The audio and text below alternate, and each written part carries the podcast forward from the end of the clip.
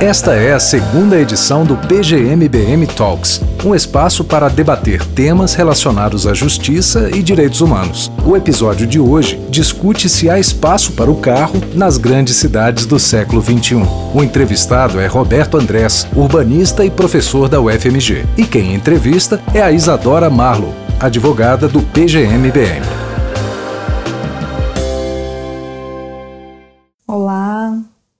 Todo mundo.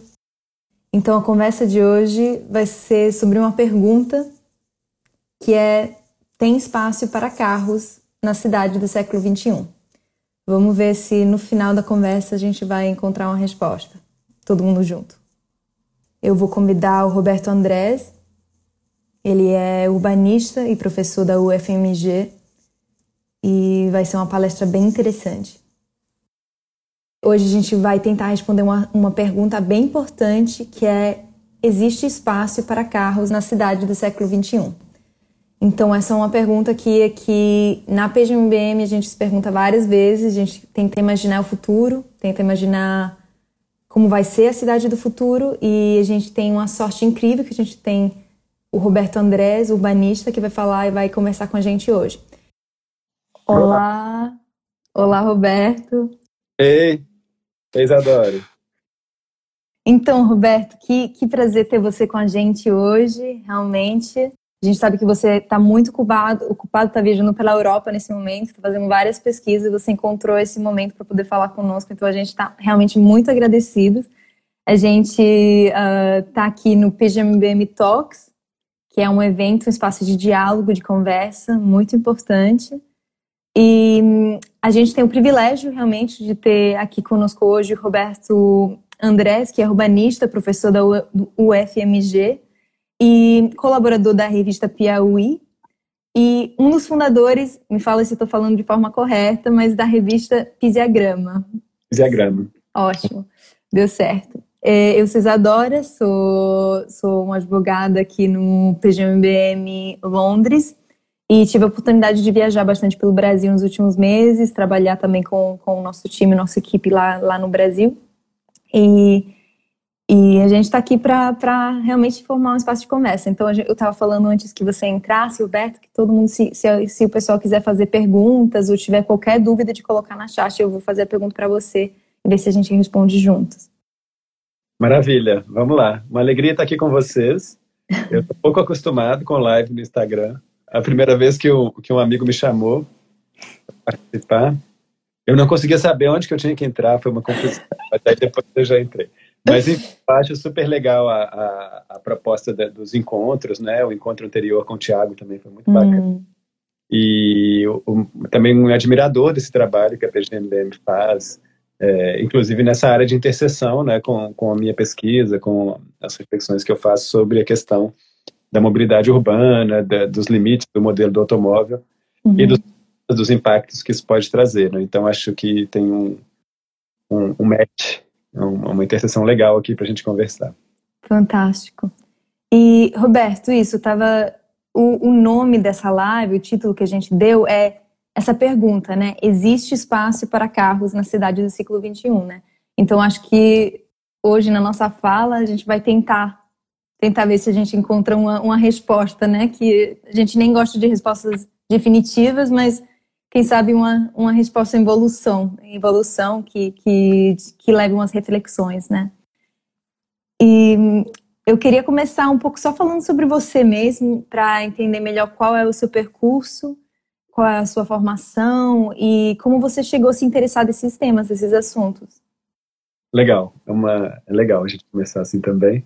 Mas eu sou urbanista, é, me formei arquiteto e urbanista.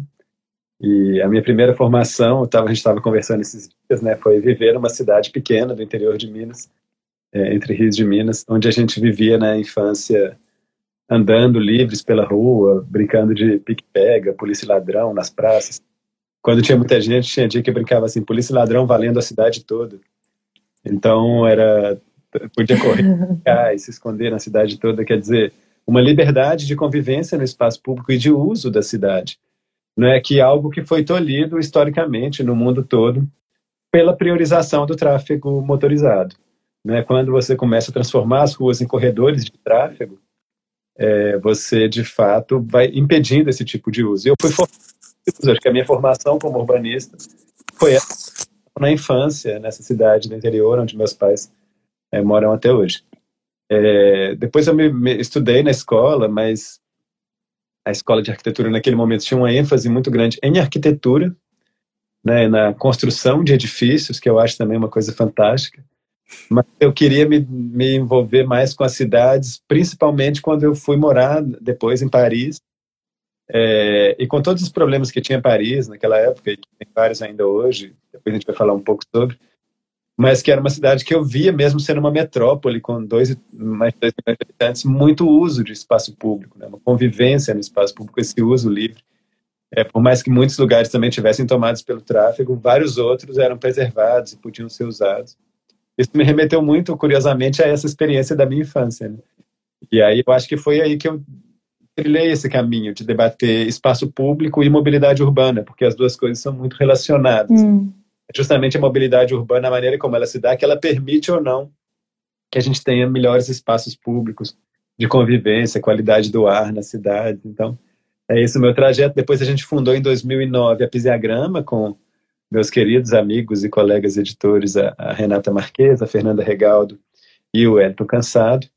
É uma, uma publicação que tem aí 10 anos, mais de 10 anos, uhum. escrevendo sobre isso recentemente eu me tornei um colaborador mais assíduo da revista Piauí, que é uma publicação que eu sou leitor desde o início dela, sou um grande admirador da, da, da Piauí e recentemente tive a alegria de aproximar essa colaboração e publicar mais.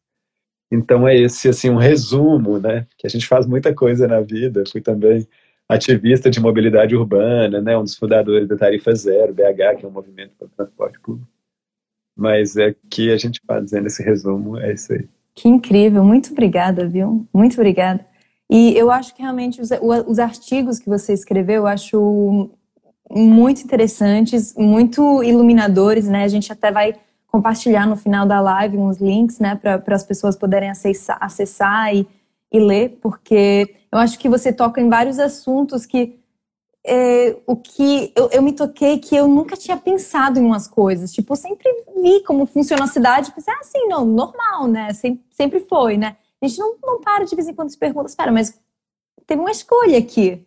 Como é que. Quem escolheu isso? Quem escolheu a forma com que, com que isso funciona? Então, eu acho que seria interessante começar mesmo da, das primeiras reflexões que você fez nesse artigo um, Velozes e Furiosos, que eu acho muito interessante, onde você escreve como foi a, esse momento, esse momento, né, no, no, no, ciclo, no século XX, sobre em que tiveram que escolher se, se as cidades iam pertencer aos pedestres, às pessoas, aos cidadãos ou aos automóveis, né? Então, é, se você puder entrar um pouco nessa conversa e, e contar como foi esse momento histórico de, de transformação, e pode Legal. ser que a gente vê onde, onde isso nos leva. Legal, maravilha. Esse artigo que você citou é um artigo publicado na revista 451, que é uma publicação muito bacana, não é uma revista sobre livros. Então, é, tem uma seção dentro dessa revista. Tem uma outra seção que eu participei que é muito bacana também, que é As Cidades e as Coisas, é editado pela minha amiga Bianca Tavolari. Mas nesse caso desse artigo foi uma seção que chama Liberdade e Autoritarismo. Achei interessante entrar ali quem me convidou foi o Conrado Ubner, que é um, um advogado que andou sendo meio atacado aí no Brasil recentemente, um colunista da Folha que tem um trabalho muito legal. E ele me, me pediu para falar sobre liberdade e autoritarismo na questão da mobilidade urbana. É, Gente, que interessante. É um, um, uma revista sobre livros, né? então eu fiz uma espécie de resenha desse livro, que é um livro fantástico, o livro do historiador Peter Norton, é, em que ele é, é interessante o caso, contar o que ele conta, né, de como ele se motivou a fazer esse. É, ele estava pesquisando lá nos acervos dos Estados Unidos. Os Estados Unidos né, tem bons acervos históricos de fotografia. É, fotografias, por alguma razão, algum, alguma pesquisa dele, e aí ele ficou vendo muitas fotografias do início do século XX, da primeira década do século XX. E ele viu as cidades, Chicago, Nova York, várias cidades são Francisco, com um uso muito grande das ruas. Muita gente na rua, muita gente andando, circulando, criança brincando, um tipo de atmosfera nas ruas. E aí ele saía, né, ele passava o dia pesquisando as fotografias e olhando aquele tanto de coisa. No final do dia dele, ele voltava para casa e andava naquela cidade em que as ruas estavam lotadas de automóveis, aquele trânsito, barulheira, fumaça. E ele começou a se perguntar como foi que uma coisa passou para outra. Esse processo não pode ser, ter se dado assim como uma mágica, de um dia para o outro uhum. as coisas mudaram, como um processo de disputa. E ele decidiu ir investigar essa disputa. E esse livro dele é um, é um livro para quem se interessa por história, porque é muito bem escrito também. Então é um livro, não tem traduzido em português, mereceria, os editores aí, a gente precisa traduzir esse livro, que ele é muito interessante.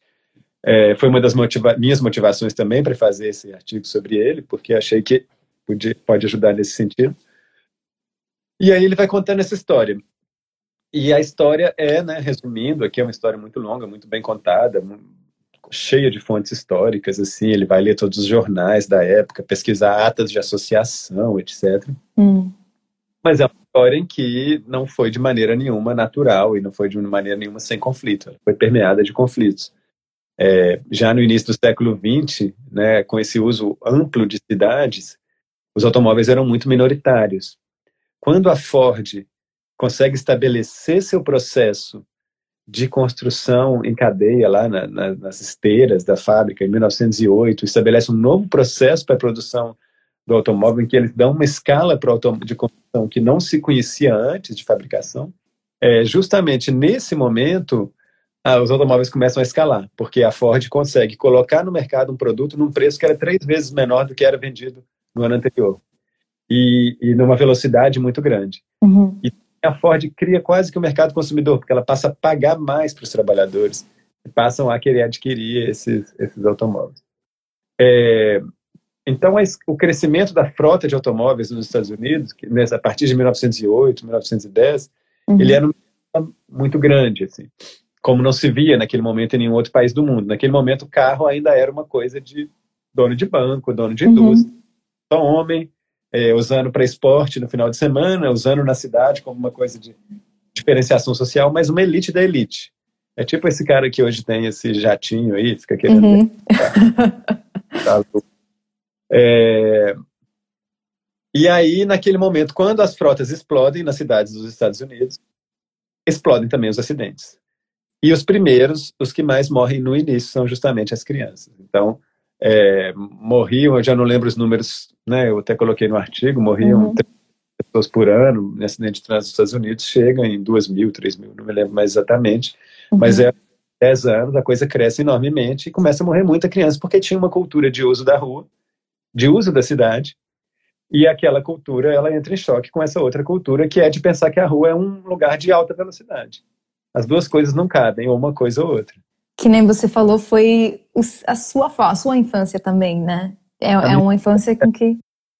É, a gente sobreviveu, mas. Claro. Eu, ah, né, assim, hoje, hoje a infância de quem vive naquela cidade não é a mesma que a gente teve, hum. assim, de carros que se desenvolveu.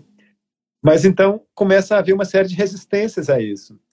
E a gente não imagina como foi organizada essa resistência, né, numa sociedade civil como a dos Estados Unidos, que com todos os efeitos que ela tem, assim, ela tinha, né, um senso de, de cidadania ou de direitos de uso da rua que foi amplamente reivindicado. Uhum. Os grupos que principalmente reivindicaram eram mães, eram principalmente as mulheres, é, obviamente homens também, mas tinha um protagonismo de mulheres aí nessas associações que passaram a organizar é, semanas de segurança no trânsito. E essas semanas de segurança no trânsito chegaram a ter passeatas com 10 mil crianças na rua em Nova York, pedindo para tirar carro das ruas, inaugurando uma estátua em homenagem às mil crianças que tinham sido assassinadas no trânsito na cidade no ano anterior, isso em 1922, 23. Então você tem uma série de resistências da sociedade àquela, àquele intruso no espaço público e, ao mesmo tempo, aqueles intrusos começaram a perceber que aquilo era um grande negócio. Porque não era só a Ford, não era só a General Motors, uhum. a indústria do petróleo. E quando eles foram percebendo que se você consegue difundir um modo de deslocamento em que você demanda um veículo de 800 quilos, de uma tonelada, para transportar uma ou duas pessoas, você está criando um mercado extraordinário para o combustível daquele veículo. Porque você está uma super demanda por petróleo, muito maior do que seria se houvesse alguma racionalidade nisso. Se a pessoa se deslocasse numa moto, ou se ela se deslocasse numa bicicleta elétrica, ou numa bicicleta, ou num ônibus, né, que são modos racionais, em que você tem um uso de energia equilibrado, compatível com o, o, o corpo humano. Mas essa sobrecarga, essa sobredemanda de energia, ela era muito interessante para a indústria do petróleo, que criou um mercado consumidor é, perdulário, é superdimensionado e cativo para os seus produtos, cada vez mais dependente. Porque aí acontece um arranjo que é o seguinte: as cidades, quando elas começam a se adaptar aos automóveis, o que, que é essa adaptação? Né, a gente que estuda cidades. Assim. Primeiro é a rua deixar de ser um lugar de pedestre, ela tem, ela tem que virar um lugar de trânsito. E isso passou a ser instituído, né, de repente, no, no nos, nos, Estados Unidos passa-se a entender a rua dessa maneira. Uhum. Né? Mas é mais do que isso. Você tem que conseguir ter vagas de estacionamento para as pessoas pararem. Você tem que aumentar as distâncias para que caiba tanto carro. É, você vai alargar pistas para caber mais carro. Tudo isso vai tornando a vida dos pedestres mais difícil. Porque tudo isso isso, as distâncias torna mais difícil, menos agradável caminhar nas ruas, mais difícil atravessar a rua, etc. Então, isso tudo induz a pessoas comprarem um carro para fugirem do problema gerado pelo excesso de carros. É, então, é uma dinâmica... Então, é um rabo, é uma cobra que, que, que morde o rabo, né? Tipo assim, é... Exatamente.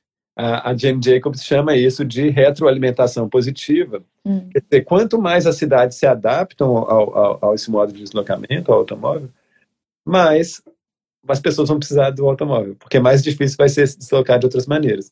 E isso operou por 100 anos. Então, nós tornamos cada vez mais difícil para quem não aderiu a esse modo se deslocar, e quem adere ao modo gera uma série de prejuízos coletivos, né? como a poluição do ar, que a gente vai falar aqui, a questão do aquecimento do, do planeta, das emissões, os acidentes, né? todos esses impactos na vida cotidiana.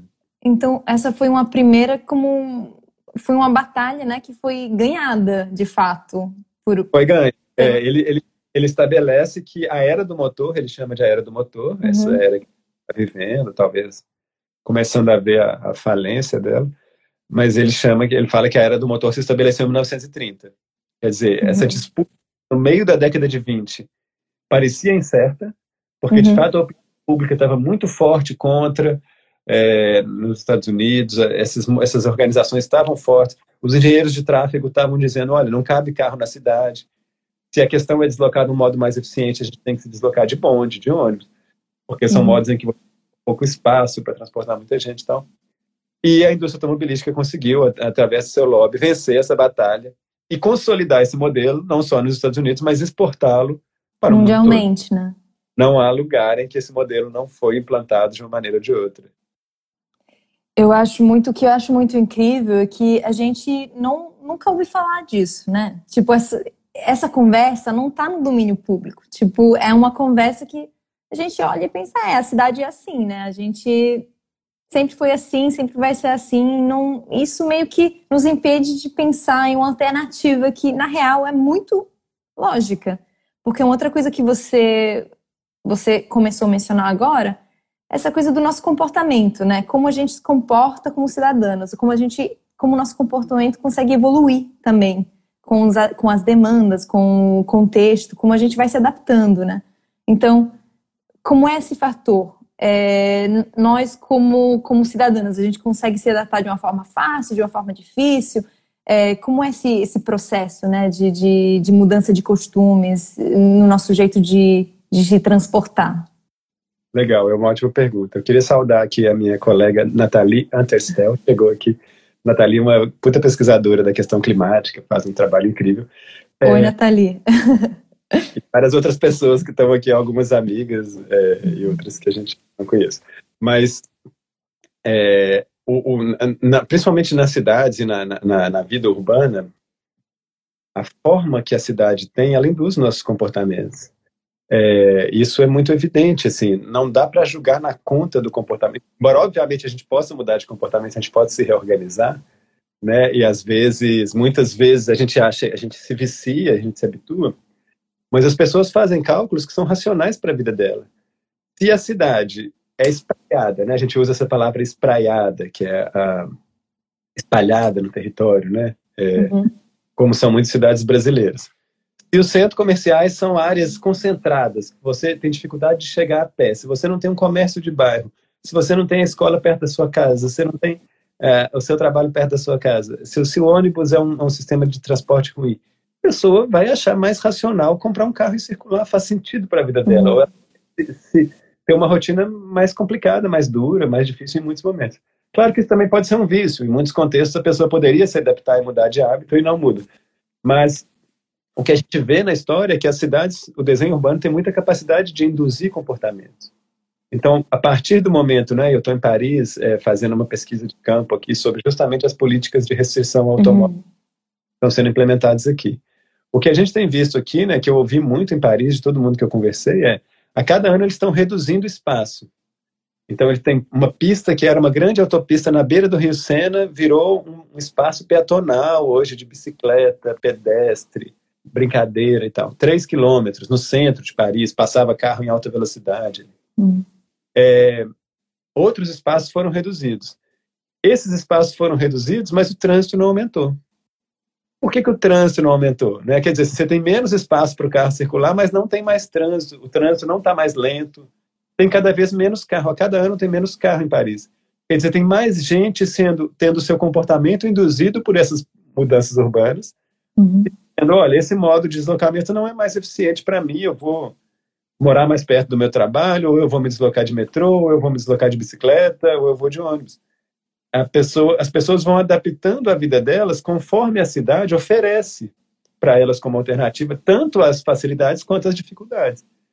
Se o que a cidade oferece é facilidade para quem tem carro e dificuldade para quem anda a pé, é normal que as pessoas escolham as facilidades. E também o contrário. Paris hoje oferece muito facilidade para quem quer andar de bicicleta, para quem quer andar de metrô, para quem quer andar de, de ônibus ou a pé. E oferece cada vez mais dificuldade para quem quer andar de carro. Uhum. E, obviamente, pessoas estão fazendo essa migração. Então, o comportamento individual é importante, mas ele também ele é induzido pela política pública. E para que ele tenha impacto né, na mudança que a gente precisa, a gente precisa ter essa perspectiva da política pública. Então, isso é muito interessante. Obrigado por ter levado esse elemento assim atual, né, do trabalho que você está fazendo agora. Então, quanto você acha que é relevante também nesses tipos de mudanças públicas, de, de, de políticas públicas, também o elemento do, do assim, da aprovação do, do, do público, né? Uh, o que é que as pessoas pensam, o que é que os, os, as pessoas que votam, né, as pessoas que, que escolhem esses, uh, esses governos uh, e os, os prefeitos, como é que, o que é que você acha do, da cultura social mesmo? Do pensar Não, é... coletivo, como fala Ana. Não, é excelente. E é, essa questão, porque o que as pessoas pensam muda. E o que a gente vê na uhum. política é isso também. Quando a. E é muito interessante pensar que a, a política urbana ela tem essa capacidade de conformar modos de vida, formas de vida. E quando ela vai conformando formas de vida, ela vai mudando a percepção e a visão da própria pessoa, das próprias pessoas que estão vivendo na cidade. Então, é, quando eu morei em Paris, em 2004, que eu vim para cá fazer um estágio, eu era estudante de arquitetura de 23 anos, é, se você falasse, ah, eu vou fechar essa avenida na beira do Rio Sena, onde passam 40 mil carros por dia, todo mundo ia achar uma ideia completamente extravagante. Falei, isso aí não faz nenhum sentido, isso não vai dar certo, vai colapsar. Então, qual foi o processo que permitiu que em 2017 isso acontecesse? Né? Assim, por que de repente as pessoas começaram a achar que isso podia ser normal e poderia funcionar? Porque teve um processo entre uma coisa e outra. Né? Primeiro foram feitos os corredores de ônibus, com prioridade, prioridade absoluta para o ônibus, quer dizer, só podia circular ônibus ou bicicleta. De forma que o trânsito do ônibus começou a fluir melhor e começaram a surgir ciclistas na cidade, hum. né? ou aumentar de ciclistas na cidade. Depois foram feitas as Paris Plage, que era ocupar essa avenida na beira do Sena Durante o verão, nos meses de julho e agosto, quando a parte mais afluente dos parisienses viaja para a praia, né, para outros lugares, então tinha menos trânsito na cidade, e aí durante esse verão pegava-se essa avenida e transformava-se ela numa praia. Isso era uma política da prefeitura. Ao se fazer isso, foi se criando um hábito, e as pessoas olharam para aquela avenida em julho e agosto e falaram, poxa, isso é muito melhor dessa maneira da outra. E começou-se a criar um hábito. E ao mesmo tempo começou-se a ver que o trânsito também não piorava tanto, embora fosse um mês de férias. Então, a partir disso, foi se fazendo isso ano a ano, desde 2002, com estudos, com, com mensurações, com mudança de percepção social. Aí chega a Velib, que é a bicicleta compartilhada, uhum. Induzir o uso da bicicleta. Então, você vai formando mudanças de hábito que fazem mudanças de percepção. E aí, nesse momento, em 2017, quando a prefeitura diz nós vamos fechar essa avenida para sempre para carros, vamos transformá-la numa via peatonal de bicicleta, já não é uma extravagância, ainda era uma polêmica. É, então houve um processo judicial contra do governo do, da região da Ilha da França. É, esse processo esse processo ficou na justiça, mas por sorte, enquanto ele ficou na justiça, a avenida continuou fechada para carro.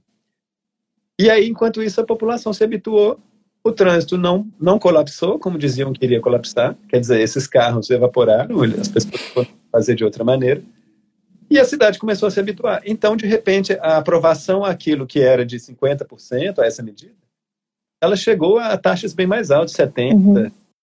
Então, aumentou a população que aprovava a medida ao poder experimentá-la. Porque também a gente tem uma dificuldade muito grande de imaginar as coisas, né? a possibilidade de experimentar ela abre a opção da pessoa ver algo e falar, ah, isso pode ser bom, isso pode funcionar e tal. Então hoje a avenida ela é perenizada, assim, o que, o que me falaram aqui, um jornalista que eu conversei hoje, ele falou, olha, pode entrar um governo de direita, de extrema direita hoje, que não reverte essa avenida, a maioria da população é a favor, sendo que era algo que quando eu morei aqui era inimaginável, mas ela só se faz com o processo. Então, essa experiência muito incrível, eu acho que dá muita esperança também, mas agora é, tudo isso, claro, a gente está falando dessas realidades europeias, mas como o nosso público é brasileiro, né, e, e você também falou que você atuou como, como ativista também nas, é, no ativismo de BH, eu acredito, né? Então, embora levar essa conversa um pouco mais para o Brasil, né? Como é que a gente vê essa mudança, se ela é possível em uma cidade brasileira, né? Em uma cidade como São Paulo, como Salvador, como BH, como, né, como Rio. Então, como é que a gente pode imaginar essa mudança de, um, de uma perspectiva mais, não só brasileira, também latino-americana, né? E, e se a gente está entendendo que é possível, né? Porque as, a mudança somos nós. Mas, assim, vamos ver. É isso. É, é um grande desafio, né? As cidades brasileiras, elas foram muito maltratadas. Né? A gente teve uma das maiores taxas de urbanização do mundo entre 1940 e 1980, a população urbana no Brasil cresceu em sete vezes, de 12 milhões para 80 milhões de pessoas em 40 anos. Você imagina o que é isso? Uma cidade que cidades crescerem em sete vezes e regiões metropolitanas como São Paulo, Belo Horizonte cresceram muito mais que que isso. É, e elas cresceram com um completo abandono do Estado para as periferias, para as pessoas pobres que chegavam, maioria negras.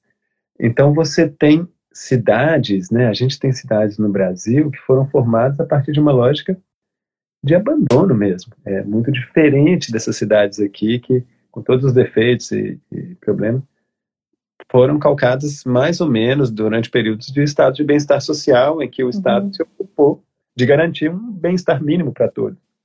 Isso nunca houve no Brasil. E as cidades são reflexo né, dessa precariedade nas periferias tudo que tem nas periferias hoje são conquistas, né?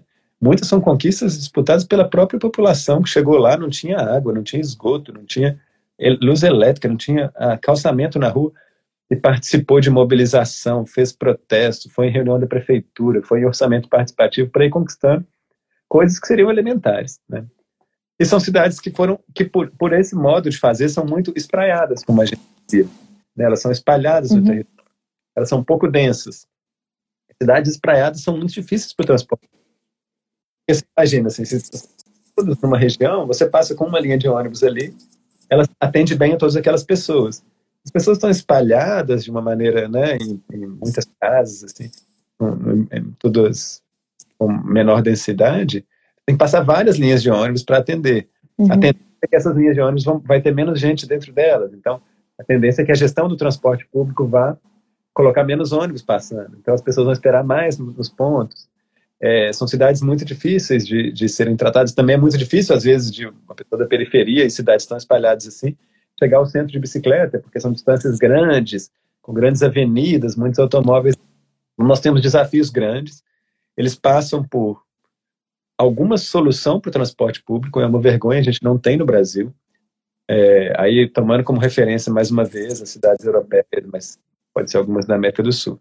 Quando você paga um euro no metrô de Paris, ele custou três euros para o governo. Dois euros foram pagos pelo governo, foram subsidiados.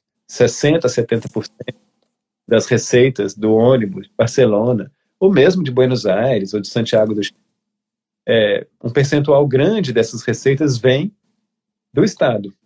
De modo que aquele transporte público fica mais barato. E ao ficar mais barato, ele atende mais gente. Uhum. E aí, e ao atender mais gente, ele induz, ao invés da pessoa comprar uma motocicleta, ela vai andar de ônibus, porque o ônibus está baratinho. Com o preço do ônibus que a gente tem no Brasil, a pessoa faz a conta e fala: Cara, eu vou comprar uma motocicleta, eu vou comprar um carro, eu vou de Uber, mas se estou indo eu e mais uma pessoa, não vale a pena eu pagar esse ônibus. Então, esse preço que a gente tem não faz nenhum sentido. E a gente não tem um, um subsídio público para o ônibus, como tem todos os países em que o transporte, ônibus e metrô, né? um subsídio público estruturado, como tem esses países, esse é essencial. Então, um investimento em transporte público que coloque isso como prioridade, que reduza o preço e aumente a qualidade, é essencial para a gente reduzir carro nas cidades brasileiras. Uhum. É, porque não se soluciona com bicicleta em cidades espalhadas como essas. Né? As bicicletas podem ser complementares e podem ter muita serventia. Né? A pessoa ela pega o, o, o trem ou o ônibus na estação, no bairro dela, mas ela pode ir de bicicleta até essa estação e lá ter uma, uma um lugar seguro pela uhum. bicicleta e pegar na volta. Muita gente faz isso nesses, nesses países. Uhum. É, é, dentro, nos centros, você poder circular de bicicleta nas regiões mais densas. Então, ela tem, ela tem um papel, mas ela não resolve sozinha. E, além disso, a gente tem que fazer esses readensamentos urbanos. E aí, adensar é diferente de verticalizar. E adensar é diferente de construir esses prédios que são construídos hoje. Porque, assim, a gente. É, Barcelona mesmo, uma cidade com seis. É, quase a cidade toda, com seis andares e muito densa. Os apartamentos são pequenos. Claro. E você tem cidade densa. E a gente tem que ter ao menos corredores densos nas nossas cidades, para que naquelas áreas você possa ter muita gente morando e, sendo servidas por bons sistemas de transporte público. Uhum. E essa coisa de mudança de planejamento urbano para cidades mais policêntricas. A gente tem as cidades Isso. brasileiras, elas são assim, tudo resolve no centro e essas periferias enormes em volta, de modo que todo mundo tem que ir e voltar para aquele centro. Hum. A gente precisa conseguir estabelecer muitos centros nessas metrópoles para as pessoas estarem mais perto de comércio, de serviço, de hospital, de escola, de tudo que elas precisam. Eu, isso eu acho bastante interessante. Eu acho que tem dois pontos que eu gostaria de entrar com um pouquinho mais de, de aprofundar. E o primeiro é a questão de desigualdade social, né? De como as cidades se tornaram. Eu acho que de tudo que você está falando, que está sendo que é realmente uma questão de política pública, tem, tem uma escolha atrás de como as nossas cidades são formadas e como elas funcionam, né? E, e tem alguém que está aprovando isso de alguma forma. Então, tipo assim, ver os efeitos que, que esse tipo de. como as nossas cidades funcionam, tem nas estruturas já, já de desigualdade, de discriminação, de, né, de cultura periférica, de, de empurrar o que a gente não quer ver para as periferias e, e, não, não facilitar uma comunicação entre várias áreas da cidade. Né? Então, esse é um ponto que eu acho que a gente poderia tocar um pouquinho mais. E o segundo é sobre a questão de, de Bom, embora com esse ponto, daí a gente pode ver o. o... Legal. Eu queria ter também uma pergunta que foi colocada aqui, se é a conta do Ah, sim, bora lá, bora lá. É, mas passou aqui, eu não sei se você consegue acessar. Eu tenho, sim, eu vou, vou levantar aqui. Mas eu, eu vi ela, eu posso responder. Mas, é... então, as cidades, elas espelham a desigualdade, né? elas são reflexos. Se você olhar para um mapa, você vai ver as regiões em que tem é, baixos salários, e são as mesmas regiões em que tem menor infraestrutura, elas são, elas são muito refletidas no território da cidade, mas elas não só espelham a desigualdade, as, cidades reforçam a desigualdade. Porque hum. a pessoa pobre que já vai morar no bairro com menos infraestrutura, ela tem menos chance de ascender, ela vai gastar mais tempo no transporte público, ela tem menos oportunidade de emprego, ela tem menos oportunidade de, de uma série de coisas, de acesso ao serviço público, saúde, etc. E vai deixá-la numa situação de mais dificuldade de mudar de posição social. Então, as cidades elas espelham uma desigualdade e tornam ela maior. O desenho urbano ele funciona, ele opera acentuando é, desigualdades e tornando difícil esse esquema de ascensão social. Uhum. Eu acho que foi pouco entendido, até pela esquerda brasileira, que muitas vezes apostou na ascensão econômica, que é importante, as pessoas poderem ter acesso a mais, né, aumento de salário, redução de pobreza, isso é super importante, mas isso não basta. Porque se a pessoa não tem acesso a uma vida plena da cidade, a, a, essa segregação urbana funciona como uma, um impedimento mesmo Uhum. Então a pessoa vai tentar comprar um carro, vai pagar a prestação do carro, vai ficar endividada. A gente viu isso acontecer no Brasil, os problemas é, gerados por isso. Agora, alguém perguntou que ah, o, o, automóvel tem a questão da indústria automobilística, que de fato isso. gera emprego, né? Eu vou, vou, repetir um minutinho aqui em voz alta a pergunta, né? Fala, a indústria automobilística gera emprego, mas o carro tem um custo mais óbvio para a saúde pública, poluição, pavimentação essa conta fecha? Eu acho uma pergunta bem, bem interessante, né?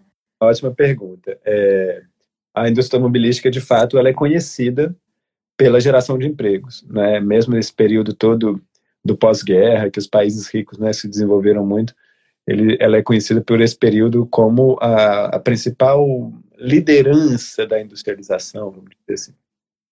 Porque é uma indústria que, de fato, ela gera ela né, tem as montadoras ali, mas ela gera muita demanda para as autopeças, para o fabricante de componente eletrônico, isso tudo. E depois, na outra ponta, né, na ponta da manutenção também, manutenção de carro, borracharia, de, é, oficina mecânica. Então, ela, ela gera uma cadeia de empregos muito grande nisso. Então, ela, desde muito tempo, vem sendo usada como uma justificativa né, para para se investir nela, como se, ao melhorar esses números econômicos, estivesse melhorando a, a vida econômica. Uhum. Né? E, de fato, há uma série de números que não são contabilizados. A gente, né, os economistas gostam de chamar de externalidades. É, eu acho uma palavra, eu uso porque é bom que todo mundo entende, mas é uma palavra engraçada. Todo mundo entende, não, mas pelo menos os economistas entendem. Mas é uma palavra engraçada porque ela parece uma coisa menor, externa, que acontece acidentalmente, embora ela seja inerente ao modelo. É, aí os economistas né, que, que trabalham com isso, eles contabilizam pelo menos 17 externalidades do automóvel, é, que começa por acidentes de trânsito, né, morre um milhão de pessoas no, por ano no mundo em acidente de trânsito. Poluição do ar, morre 5, 4, 5 milhões de pessoas por poluição do ar. Vocês têm um caso aí, né, que a gente vai falar daqui a pouco. Hum. É, Aí depois você vai ter essa coisa do espraiamento urbano, você tem ruído, né, que causa problemas de saúde. O uso do solo urbano, a perda de espaço da cidade. Então tem uma série de impactos, eles, eles vão listando esse, esses impactos todos. É, tempo perdido no trânsito, né, é o tempo das nossas vidas. O automóvel é uma coisa extremamente ineficiente. Porque o estresse. O estresse, esse aí nem é lista, esse é 18 é, mas o automóvel é extremamente ineficiente né, para circular nas cidades. É uma hum. máquina e dois automóveis ocupam o espaço de um ônibus. Um ônibus tem 50 pessoas, dois automóveis em geral tem duas, três, quatro. É, Individualista até, né? Muito individualista, tem essa, toda essa questão política também que ela acaba acirrando na sociedade. Mas então, quando você faz as contas dessas externalidades, e tem vários estudos que tentam fazer essas contas, o que eles mostram é que a conta não fecha tão bem que os custos, se você considera custo na saúde pública, todo esse custo de perda de tempo, etc., você pode ter custos que são algumas vezes maior. É, eu estou reunindo um pouco desses dados na minha tese, que eu estou finalizando agora, mas é, tem vários estudos que apresentam esses dados para outros países, eu estou reunindo um pouco para o Brasil, mas tem, mostra que pode ser algumas vezes maior do que o, os benefícios da indústria automobilística, mas eles não participam do cálculo quando você calcula o PIB, você não, Na verdade, é até o contrário. Cada gasto com, com você acionando o seguro saúde, porque você teve um acidente de carro, é contabilizado no PIB como uma atividade econômica. Então, a gente usa uma métrica que mensura o nosso bem-estar social, teoricamente, mas ela, uhum. um acidente de avião, o PIB aumenta. Né? Se você tiver muitos acidentes de carro, o PIB aumenta, porque você vai ter mais acionamento de, de serviço de saúde, uhum. por seguradora, etc., que vai gerar aumento da atividade econômica. Então, é uma conta que não fecha e o princípio dela não fecha, porque ela não mede o bem-estar social, ela mede algo que deveria ser um meio e não um objetivo da sociedade. Esse é um debate que muitos economistas contemporâneos têm feito. Que interessante, gente. E aqui uma pergunta que, que entra, que chegou aqui na, na live, que entra bem com esse assunto, é a questão do, dos, dos carros, carros elétricos, né? Você acha que são alternativa ou fica a questão sempre é carro, é individualismo? É como você vê essa questão do do carro elétrico, se pode ser uma alternativa real, viável ou não. Ou o carro elétrico é melhor do que o, o carro a, hum. a, Mas, assim, a gente, eu estava falando de 17 externalidades. Hum. Quais externalidades o carro elétrico não tem? A poluição do poluição. ar e, as emissões e o ruído. Hum. Três. As outras duas ele tem. Ele ocupa muito Sim. espaço. Ele gera acidentes. É, e se a gente fosse hoje, né, assim, tem um, um pesquisador de transporte que escreveu esse artigo sobre a COP26. Porque a COP26 ficou muito focada na área de transporte em carro elétrico e muito pouco voltada para um modo mais eficiente de todos, mais rápido, que é a bicicleta e o ônibus, né, ou metrô, etc. É, se a gente fosse hoje substituir toda a frota de mais de um bilhão de carros que tem no mundo por carros elétricos, quer dizer, manter esse modo de vida irracional que demanda muita energia o, só o custo de fabricação desses carros, o custo energético de poluição e de emissões também. A quantidade de emissões que isso geraria, ela é hum. gigantesca. E a quantidade de bateria de lítio, você escavando é, montanhas em Portugal, no Chile, nos vários lugares do mundo em que é, isso está sendo gerando uma série de problemas socioambientais também com essa coisa da mineração do lítio, etc. Claro. Então, assim, é um modo de, o gasto perdulário de energia continua, os acidentes continuam, a grande ocupação de espaço urbano continua. É claro que é bom no futuro os poucos carros que sobrarem serem elétricos, mas né, os carros que são necessários para as pessoas idosas, para as pessoas com uhum. deficiência, para você poder fazer transporte de mercadoria nas cidades, para pessoa moradora de zona rural, tem uma série de lugares em que de fato é necessário. Esses aí, eles, ótimo que eles sejam elétricos, mas achar que é possível manter o modelo atual é uma irracionalidade tamanha e os, o, grande parte dos impactos continua. Então você acredita que tenha que ter uma mudança de perspectiva, uma mudança do nosso jeito de, de se comportar, de atuar, né? Tem que ter uma escolha mesmo. Tem que ter escolha. E essa escolha é uma disputa política que está difícil, porque é, é, muito, tem um hábito, tem muitos interesses, né? Na COP26, hum. a indústria da automobilística hum. teve uma prevalência muito grande na, na, área de transporte. Uma coisa que eu achei muito interessante, que saiu antes, é, é também, você estava falando de, a gente pode também imaginar cidades, essas, essas cidades que são espalhadas, né? A gente pode imaginar soluções diferentes, não centradas, né? Não focadas em um centro, mas policêntricas. Então, é, eu acredito, eu estou pensando, tem uma resposta latino-americana ao problema do urbanismo, né? É uma possibilidade que a gente tenha que parar de olhar para a Europa, para os Estados Unidos, para procurar modelos que funcionem e que a gente estejam as propostas que são, assim, encaixadas nas nossas demandas específicas brasileiras, os específicas latino-americanas são diferentes, né? Ou, também, como você falou, são cidades que se formaram de um jeito diferente e pode ser que elas estejam uma evolução diferente também. Sim. É, essa, essa, essa questão da cidade policêntrica ela é um consenso entre os urbanistas. Então, hum. se você o plano diretor de São Paulo, que foi estabelecido na gestão anterior, é, do Fernando Haddad, que é uma gestão que avançou bastante em mobilidade urbana, construção de ciclovias, corredores. É, e aí, só um comentário sobre esses pequenos avanços foram tantos, foram muito polêmicos, mas lá fizeram 400 quilômetros de ciclovia, corredores exclusivos. Fez São Paulo mudar da posição de entre os piores trânsitos do mundo, em um índice que chama TomTom, é, de sétima posição para 58 São Paulo caiu 51 posições entre o pior trânsito do mundo em quatro anos, com hum. priorização de, de, de, de, ônibus, que as pessoas começaram a ver aquele corredor exclusivo e falaram, vou deixar meu carro em casa e vou de ônibus.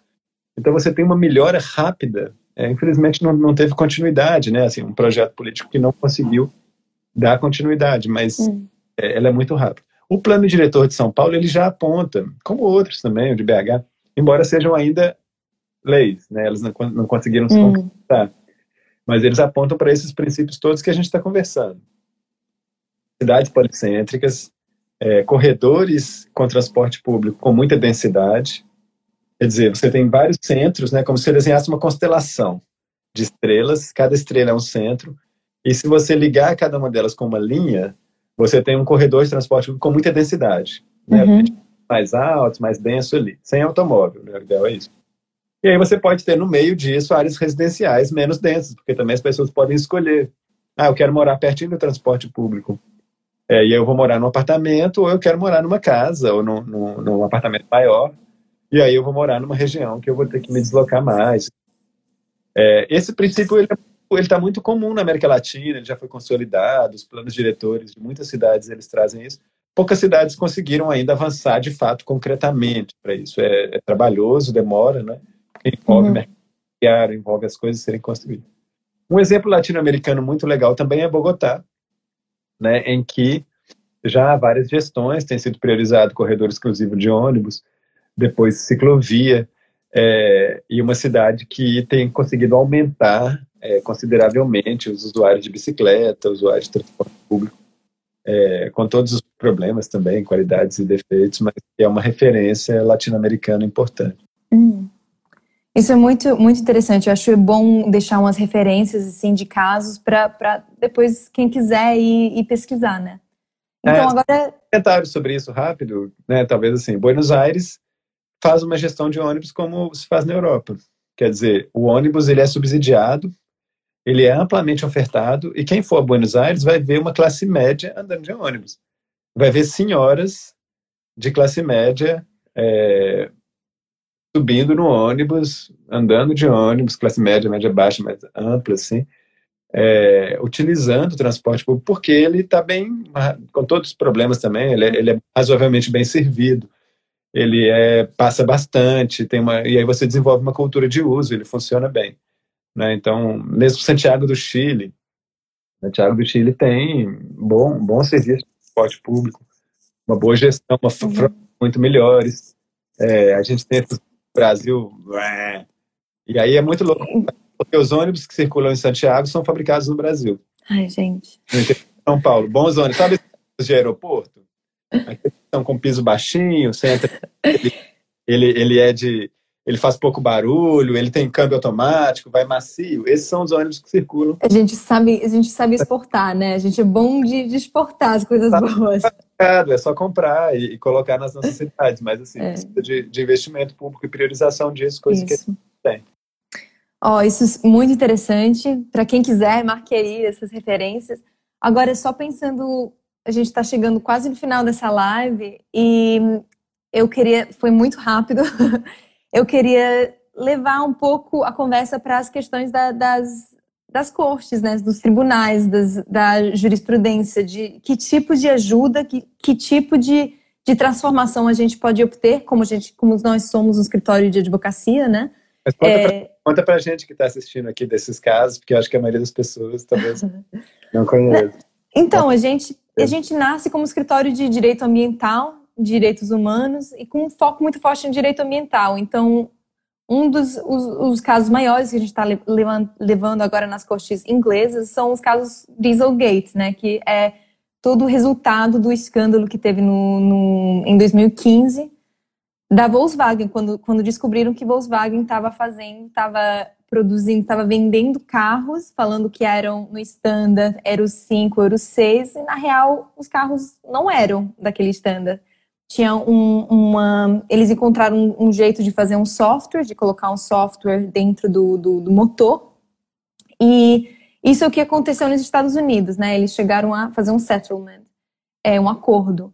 Mas é, encontraram esse software dentro do motor e esse, essa mudança detecta uma, um modo de, de teste.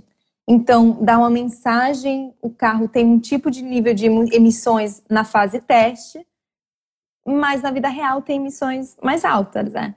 Então, tem vários casos abertos que estão sendo comprovados, ainda não teve um, ju juízo de final de nenhum tipo, mas é, a gente está levando para frente esses casos é, onde a gente alega, a gente, a gente acredita que várias outras indústrias, várias outras um, produtoras de automóveis usaram os mesmos tipos de de, muda de, de, de software, né? Colocando essa. É, falando que, que um carro era de um, de um nível de emissões, mas na real era um outro. Então, uma outra coisa que, que houve recentemente, que não é um caso nosso, mas, por exemplo, o, a Corte Europeia acabou de fazer, não é a Corte Europeia, mas é um, uma comissão europeia, deu uma multa para várias produtoras de automóveis alemãs, falando, descobrindo que elas estavam envolvidas dentro de um cartel, onde além de elas terem a tecnologia para limpar os diesels e as emissões dos diesels, eles resolveram não levar para frente, não competir naquele mercado, para poder manter tudo em estándar, né?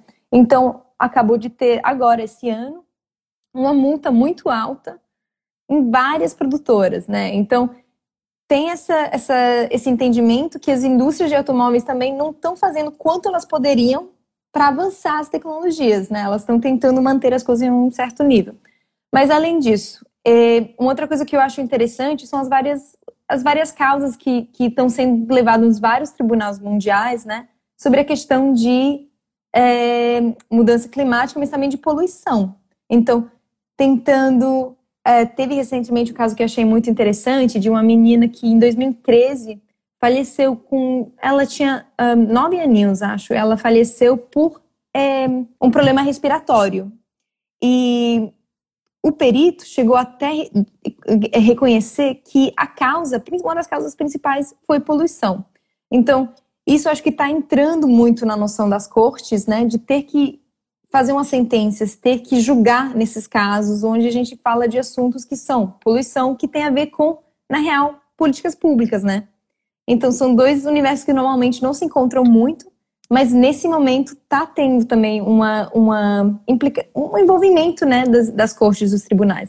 E eu queria saber, na sua perspectiva, o que você acha, se você acha interessante, se você acha. Assim, a gente tem três minutinhos para acabar, mas o que você acha de do envolvimento das, dos tribunais nessa é, questão. Acho super importante, acho incrível isso que está sendo feito, porque é uma indústria que ficou muito mal acostumada, não é, a poder tratar, a poder, né, desde o estabelecimento da era do motor, operar por esses lobbies e essas espécies de truques. E isso que aconteceu aí, da, né, assim, ele é só um, mais um exemplo de, de uma, um modo de, de lidar criminoso, né? Assim, você morre 4 milhões, 5 milhões de pessoas no mundo por poluição do ar. Hum grande parte dela gerada por automóveis. Olha a crise climática aqui, né, na nossa porta, gerando desertificação de áreas, gerando tempestades, eh, tufões, sei lá mais o que. Todos os problemas que a gente viu acontecer agora, esse ano. Né, tudo isso gerado por um, um, uma participação grande dos automóveis né, nos Estados Unidos, que é o maior poluidor do mundo, historicamente. Agora foi passado pela China, mas maior emissor. É, o transporte responde por quase 30%, e dentro do transporte só automóvel particular é 60%. Então, assim, os automóveis são quase 18%, 20% das emissões dos Estados Unidos, só a circulação deles, fora a fabricação. Uhum. Fora o que eles induzem de transformação urbana, que gera também emissões. É, então, de fato, são atores que se beneficiaram por, por né, décadas de, de, um esquema, mas que prejudicou coletivamente né, a humanidade toda e é mesmo a, hoje até coloca em risco as condições de vida da nossa espécie nesse planeta. Né? Então, a, o, essa responsabilização que tem começado a acontecer, ela também, né, a gente falou um pouco, conversou um pouco disso outro dia, ela também traz para o cidadão comum a perspectiva de que as coisas podem começar a mudar. Né? Ela, ela estimula o gestor público. Uhum. Quando a responsabilização judicial acontece, o gestor público que quer fazer uma restrição ao automóvel, ele fica mais empoderado. Né? Claro. Né? Está numa disputa, ele não, não faz por Ah, isso, isso é muito, muito verdade. Ó, oh, muito obrigado, Roberto. Eu sei que vai fechar essa live, vai fechar daqui a pouco, então só realmente quero te agradecer muito por seu tempo e hum, obrigada por todo mundo por ter participado, ter deixado suas perguntas, ter, ter compartilhado nessa conversa e tomara que a gente consiga ter outros momentos para poder ter uma troca. Maravilha, super alegria participar, uma honra, na verdade. E parabéns pelo que vocês estão fazendo e também vida longa ao PGMBM Talks. super legal com o Thiago. Hoje fizemos aqui a nossa conversa. Espero que tenha outras muito massa para a gente assistir. Ai, muito obrigada, viu? E curta muito Paris, como um croissant para nós. Aí eu vou embora já. Valeu. Obrigada. Tchau. Tchau. Até a próxima. Obrigado pela presença e até o próximo.